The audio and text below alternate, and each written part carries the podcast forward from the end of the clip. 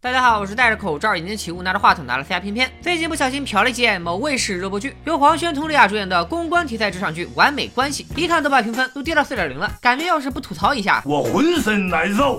第一眼看介绍，我还纳闷，公关题材职场剧，怎么现在男公关这个行业都已经可以光明正大的拍出职场剧了吗？后来才知道，这个公关是指公共关系，就是那个 public relations。我们的男主魏哲就是一位金牌独立公关人。剧中他接手的第一个危机公关案例，是老百姓们喜闻乐见的男明星出轨事件。说是一个叫曹某金的名嘴大腕和一个 十八线小嫩模，大白天去酒店切磋床技，结果衣服还没脱呢，俩人正在楼下亲嘴的视频就被传到了网上。这件事他能怪我吗？要怪就得怪我平时那个好男人的形象，那是根深蒂固啊！我现在才知道什么叫为名所累。其实我跟那小模特，他不就是玩玩？按理说，照这个情况，普通公关团队应该第一时间撤热搜、发声明，再找粉丝控控评，捐捐款、卖卖惨、洗白微博到处转，这事儿也就过去了。但是我们的魏哲岂是普通的公关？他可是金牌独立公关人（括弧现实里没听说有这种独立公关人）。只见魏哲化身福尔摩斯，在酒店附近调查取证，再通过查 IP 地址找到了发布视频的人，终于查清了事情的真相，并告诉了男明星的影后老婆：“我调查过了，这一切都是那个小模特设的局，找人偷拍，把视频传到网上，都是他干的。”合着你们花了两天时间查出的真相，就是想告诉人家老婆，你老公不仅人品不好，脑子还不好使，还能让小三给摆一道。苍蝇不叮无缝的，蛋他活该被这样的女人算计，只能说明耿月不仅滥情，而且智商很低，很蠢。我来是想把事实跟你说清楚，而且我也希望你不要因为耿月的一次错误，否定了他的全部。找编剧的意思是不是说，不能因为看到男朋友到处撩妹就心怀不满？兴许那真是他妹呢？也不能因为男朋友打了你就想着分手？兴许他只是因为快考试了压力大呢？更不要看到医务工作者们没有物资就讨伐红十字？兴许他们真的是人手不够，分配不过来呢？理解的小伙伴，请把理解打在屏幕上。魏哲的一顿嘴炮下来，不仅没有缓和两人的关系，更是让影后铁了心要离婚。不得已，魏哲只好使出了最后的杀手锏。他提醒影后，只要你们俩离婚，代言广告全部搞砸，财产股票直接拉胯，夫妻人设瞬间崩塌，心态爆炸，只能回家。一听说离婚还要分家产，影后立马吓破胆，赶紧表示这婚我不离了。最后两个人就一个下跪认错，抽自己嘴巴子，一个当然选择原谅他。这件事就在这样其乐融融的氛围下完美落幕。个屁啊！整件事情魏哲到底干了些啥呀？花了两天时间找到那个偷拍视频的人，可也没起到任何作用啊！最后还是靠分析利益损失阻止了两人离婚，但却平白无故的让事件发酵了三天。危机公关黄金二十四小时懂不懂？现实里这么搞，明星早凉透了。而且这都二零二零年了，离婚分家产这种事儿不应该是常识吗？影后老婆会想不到后续的损失吗？还用他来提醒？我跟你说，我去明星反黑超话里随便拉个粉头，都能比他这个金牌独立公关人处理的好。说完了男主魏哲，咱们再来说说女主江达林。她在澳洲留学，毕业之后就留在国外做了一名房产中介。这天达林正在休假，老板死活非要点名让他来一起接待客户。我寻思这肯定是个非常难缠的客户，而江达林肯定是个业务能力超强的中介，不输房子井的那种。结果你们猜怎么着？达林来了不到五分钟。就把这单子给整黄了。事情是这样的，达林知道这栋房子的前主人在浴室里自杀了。他一看客户还是咱们的华人同胞，就不忍心让他买这个凶宅。其实我也能理解，编剧不就是想表达女主善良吗？可关键达林的老板压根就听不懂中文，所以你直接跟客户说清楚不就完事了？可他是怎么做的呢？什么？啊，浴缸我知道，挺漂亮的。你嗓子疼？就算不方便说话，你也可以发短信啊！非要跟大宝贝比谁眼珠子瞪得大是吗？最后达林非得当着老板的面说出了实情，导致让老板看出来是他的锅，立马就把他给开除了。该啊！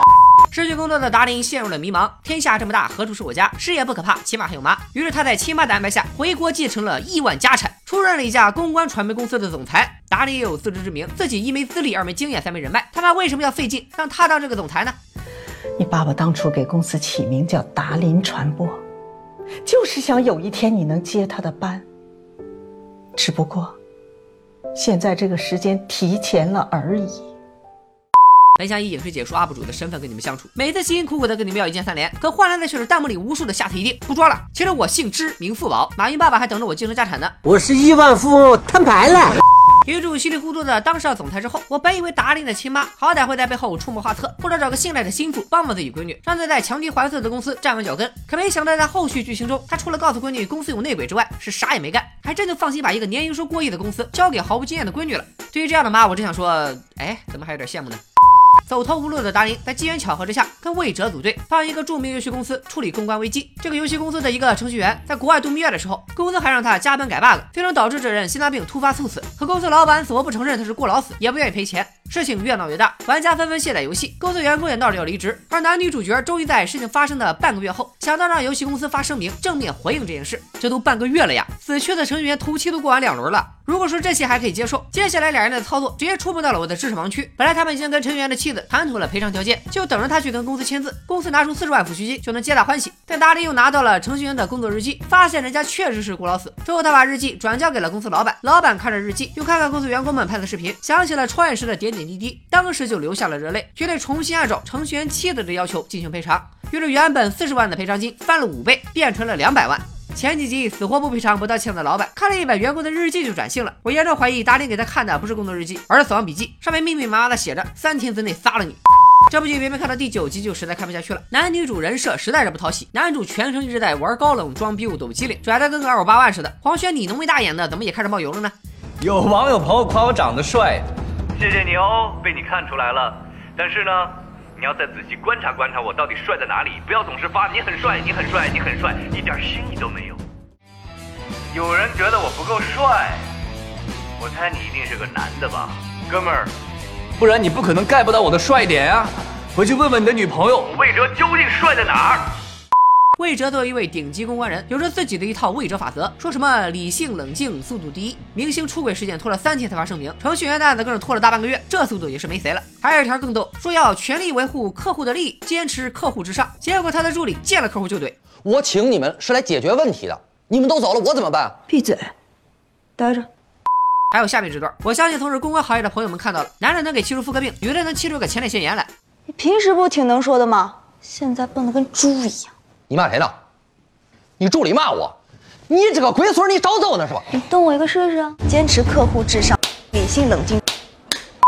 至于女主江达林这个傻白甜就更不用提了。虽然在剧里的设定是公共关系学硕士毕业，但她自始至终没表现出一点专业素养，就一个几百字的声明也不会写，还要大半夜跑到男主家求人帮忙。更骚的是，因为闺蜜把男朋友带回了家，她不方便回家过夜，但是她也没有选择住酒店、住宾馆、住民宿，或者去网吧、澡堂子对付一宿，而是选择睡在了男主家的楼道里。编剧，你为了给男女主这的机会，真的是煞费苦心啊！什么诡异的脑回路都用上了。九集看下来，女主的信条就是能力可以不强，做人必须善良，老板不重要，客户也不重要，良心过得去就行。可能有些人觉得女。主始终站在正义的一方，好像也没错啊。然而这是一部职场剧，我觉得职场剧让人能看得进去的基础，首先就是要表现出某个行业从业人员的专业性来。作为公关，你可以背地里骂你的客户是渣男是笨猪，但哪有当面骂的呀？完全没有一点职业素养。拿个人非常喜欢的一部日本职场剧《胜者即是正义》来说吧，男主顾美门为人刻薄、贪财重利。然而无法否认，顾美门确实是一个能力很强的律师，他的原则就是收钱办事儿，帮委托人打赢官司，人物形象非常的真实，真实到让人讨厌不起来。反观这部《完美关系》，只不过又是一部披着职场剧外衣的圣母玛丽苏和霸道总裁的爱情故事罢了。最近几年这类剧特别多，什么翻译官、谈判官、创业时代、我的真朋友、精英律师，都号称自己是国内首部某某题材的职场剧。我感觉我要拉上老刘、老张、老怪、木鱼、阿斗这帮人自编自导自演，也能整出一个国内首部影视解说题材的职场剧。想看的小伙伴们，请把想看打在屏幕上。